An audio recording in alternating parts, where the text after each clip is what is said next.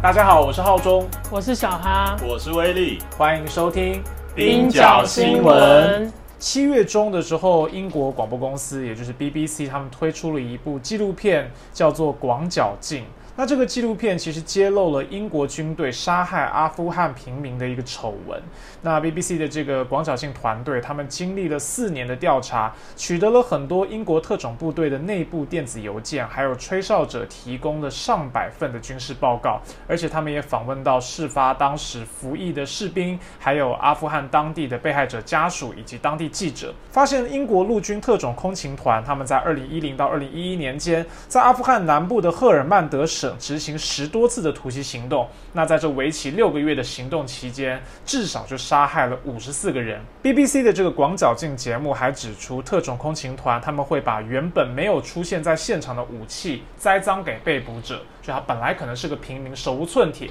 但是呢，把武器硬塞在他手上，借此来合理化自己枪杀平民的行径。那这个节目在播出不久呢，英国国防部原本拒绝对所有的指控发表意见，而且国防部发言人还说，这些指控过去都已经经过广泛而且独立的调查了，但是都没有发现足够的证据。而且国防部现在还直接跟 BBC 杠上，他批评 BBC 的广角镜节目是不负责任、不正确的，而且会让英国勇敢的武装部队人员在战场和名誉上都面临风险，而且强烈反对 BBC 的这个节目，说他们是主观的报道。那威力可以帮我们介绍一下广角镜这次节目的整个重点内容吗？好，BBC 广角镜团队调查二零一零年十月抵达阿富汗南部赫尔曼德省的一支特种空勤团，他们在那里执勤六个月，负责积极拘捕行动。他们被下达捕捉或是杀害目标的指令，他们的任务是拘捕塔利班指挥官，并且破坏制作炸弹的网路。那特种空勤团队员在执行任务前，他们会收到一份目标对象的名单。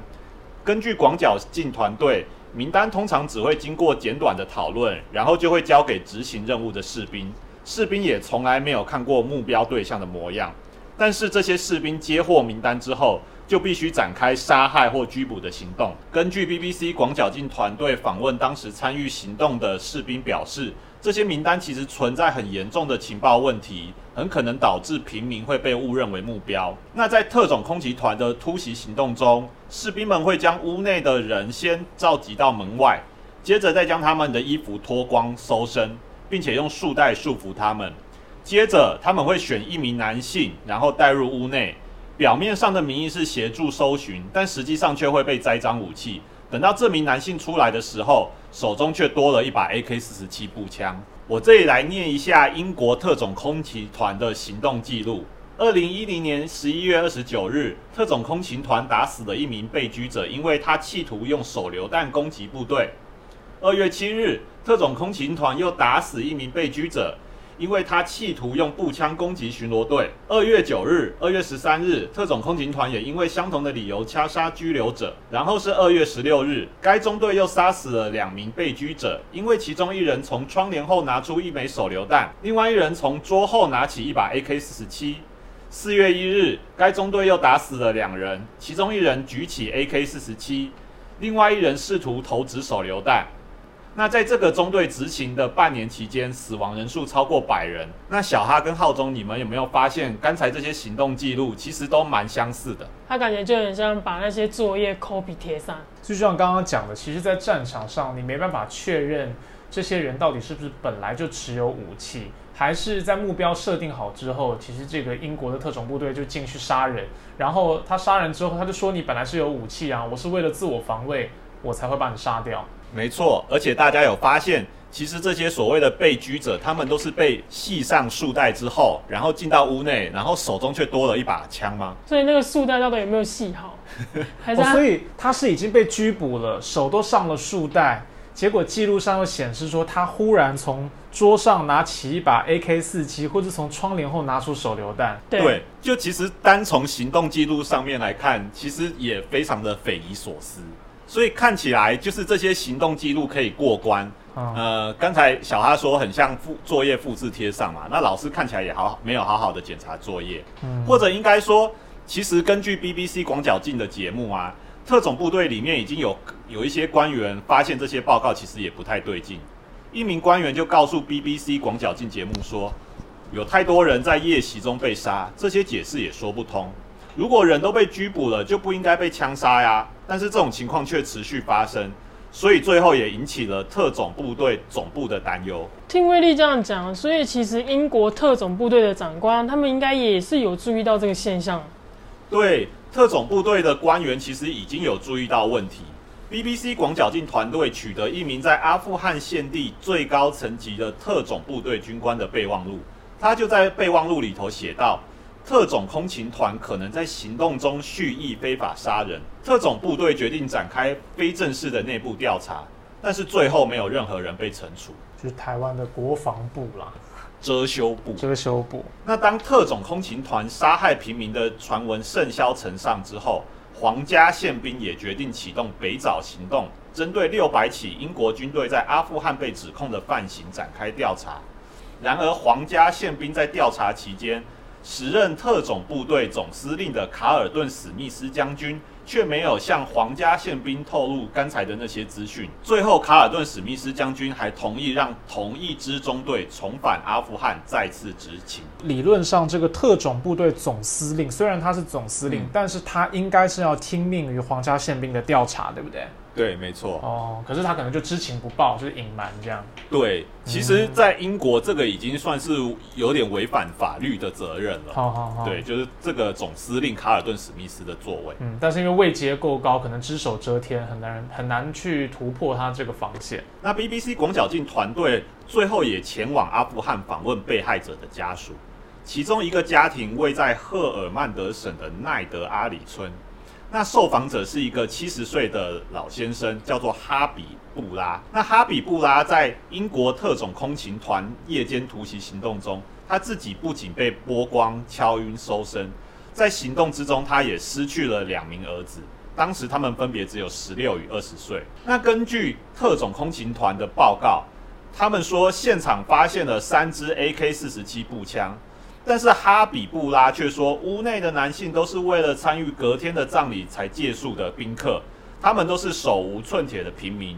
更不是什么塔利班的成员。那最后的突袭行动也有九名男性被杀害。那三把枪为什么杀了九个人啊？对，其实三把枪怎么会杀了九个人？除非就是九个人共用三把枪。当那个特种部队冲进房子的时候，看到三个人合拿一把枪，所以九个人共拿三把枪。没错，就是多么离奇的一个画面，就是很离奇啦。对啊，就是所以其实枪支数量跟被杀害人员的不不符合啊，因为被杀害人员你就是会假设说，哦，他就是要么是你的目标，而且不仅是你的目标，他还是战斗人员，有反击的现象。对。才会才会对他攻击，对你个人造成生命危险嘛？不然人家如果已经束手就擒，你没有理由去杀害人家。对，你就没有理由就是去枪击他。嗯，那这个这个枪支数量跟现场被杀害人员数量的不符合，其实，在高级官员的备忘录里面，其实也发现了这些不对劲。但是，其实到最后，当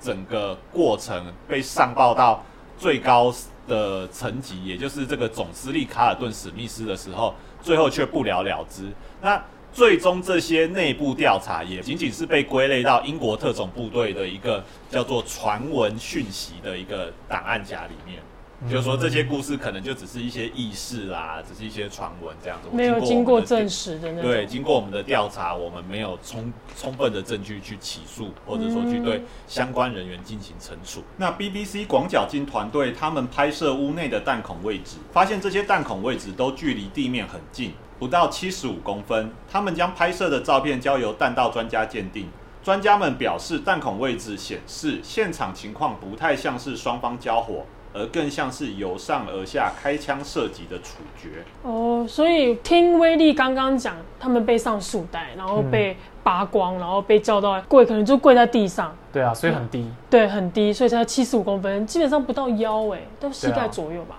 对，如果是如果是双方交火的话，那其实那个弹孔的位置。我不是弹道专家啦，但可能就不会不会像是就是一排这样子。对，一定会是涉及胸部啊，因为那是人致命的地方啊。或者是有其他角落，也可能因为弹道反弹之类的。嗯，对，嗯结果行动呃，结果特种部队他们自己的行动报告都都显示说，哎、就是死者啊，他们的那个中弹的位置其实都集中在头部、脸部、嘴巴的位置。嗯嗯，如果不是他们枪术非常了不得，那这就是所谓的处刑式枪决了吧？小哈以一个 PUBG 弹道专家，没错没错，可能这些人没有抢到三级头盔。没有三级头盔。就是就是打 CS 的时候都知都知道那个爆头是最困难。啊，很困难。对，很困难。那我们刚刚讲到，国防部本来其实跟 BBC 都已经杠上了，就坚决否认这个报道的正当性。但是因为我看也是媒体的压力越来越大，所以现在国防部已经退让了。最新的消息是，英国国防部的国务大臣詹姆斯·西佩他已经下令将会调查关于特种空勤团的最新指控。那 BBC 广角镜节目啊，其实不是第一个针对外国军队在阿富汗犯行的调查。在二零二零年，如果大家有印象的话，澳洲国防部当时也公布了一份布雷顿报告。那那个时候，他们就坦诚，澳洲的特种部队在二零零五到二零一六年间，在阿富汗至少就犯下了二十三起非法的杀人案件，其中也杀害了三十九位的平民。那这份报告也揭露出澳洲特种部队里面有一种令人发指的手杀文化，也就是长官会命令出街士兵菜鸟去处决囚犯，就你没有杀过人，在战场上还没有杀过人，你去处决囚犯杀杀看。而且他们也没有如实交代整个行动过程，整个军队有一种掩盖文化，官官相护了。那布雷顿报告也指出，澳洲特种部队士兵，他们也跟英国一样，也会栽赃武器，制造受害者是战斗人员的假象。不过，在这个布雷顿报告发布以后，至今仍然没有任何的相关人员被惩处。澳洲的前国防部长达顿，他甚至拒绝撤销对于特种部队过去颁发的勋章，而且阿富汗被害者的家属至今也没有获得任何的赔偿。我们刚刚前面讲的，像英国 BBC 也算是公共媒体嘛，然后布雷顿报告甚至是澳洲军方自己发布的。其实，二零二零年底的时候，当时美国的一个调查新闻网站其实也发布了，就是美国中情局他们当时在阿富汗当地培植的暗杀部队，杀学校啊、杀学生啊等等这样的状况，对不对？对，但是这些这些调查其实他们的对这些调查其实都有十足有力的证据，对。但是最后其实呃，包括英国、澳洲跟美国，呃，他们其实都最终都没有任何的相关人员被惩处，没有人付出任何代价。对，就是没有被救责。从二零零一年开始，那那个时候美国的总统小布希他指控塔利班窝藏了基地组织，还有首领宾拉登，开启了长达二十年的阿富汗战争。那一直到去年，我们才看到美国灰头土脸的仓皇撤军嘛。那这个过程当中，整整二十年，除了英国、澳洲、纽西兰、加拿大、丹麦、荷兰，他们都是美国领导的国际反恐联军的成员。那现在我们看到澳洲跟英国，他们士兵滥杀平民的恶行先后都被揭露。那难道其他国家就都非常正义，都非常好吗？其实实际上不太可能的，因为呃，国际刑事法院 ICC 他曾经也想要就责美国哦，在二零一六年的时候，ICC 就发布初步的报告，指出美军在阿富汗至少使六十一名囚犯受到酷刑，而且有虐待和侵犯个人尊严的这种对待。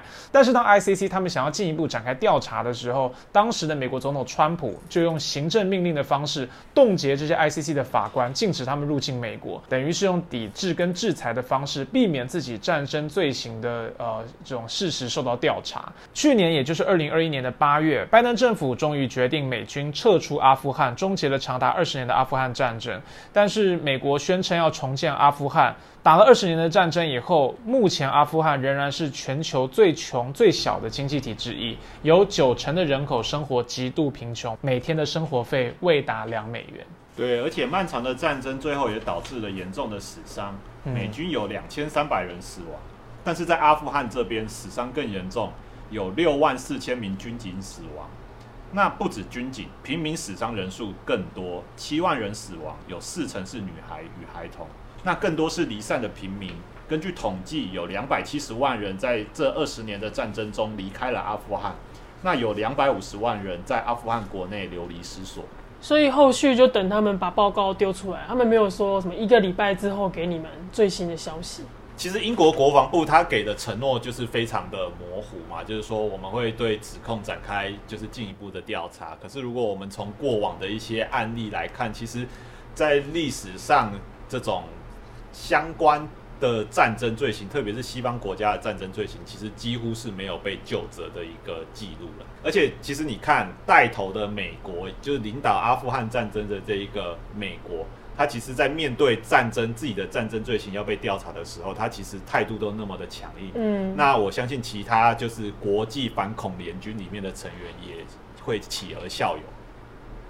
就是老大都还挺在那边啦。如果老大认错的话，那底下的人就一一认错了嘛。老大都还挺在那边的时候，整个风向跟定锚就已经定在那里了。对，所以大家是不可能自己去良心发现的，而且还有就是现在整个西方社会的这种军事化呀，对于军事跟武装的依赖又变强，那政治人物恐怕有的时候也是要仰人鼻息，听这些军方的话，所以这还是要有很庞大的社会压力持续关注啊。对，我觉得这个国际国际情势当然也会多少有一些影响啦，因为毕竟现在各个国家，特别是西方国家，呃，里面的一些鹰派啊、主战派开始。慢慢的在掌权，在抬头。那我觉得就是主事的这些政治人物，他们的意向跟态度，其实相当程度也会决定说，就是相关的调查能否能否被顺利的进行。嗯，而且还有调查完后能不能顺利就责啦，能不能真的有该付出代价的人要付出代价。嗯。好吧，那我们之后也会持续关注英国的这个事情，看看国防部会不会公布新的他们的调查结果以及后续的发展。如果喜欢我们节目的话，请给我们按赞、订阅、加分享。对于节目内容有任何意见或者想听什么样的主题，都可以在苦劳网的脸书、IG 留言告诉我们。冰角新闻不止冰山一角，我们下周见啦，拜拜。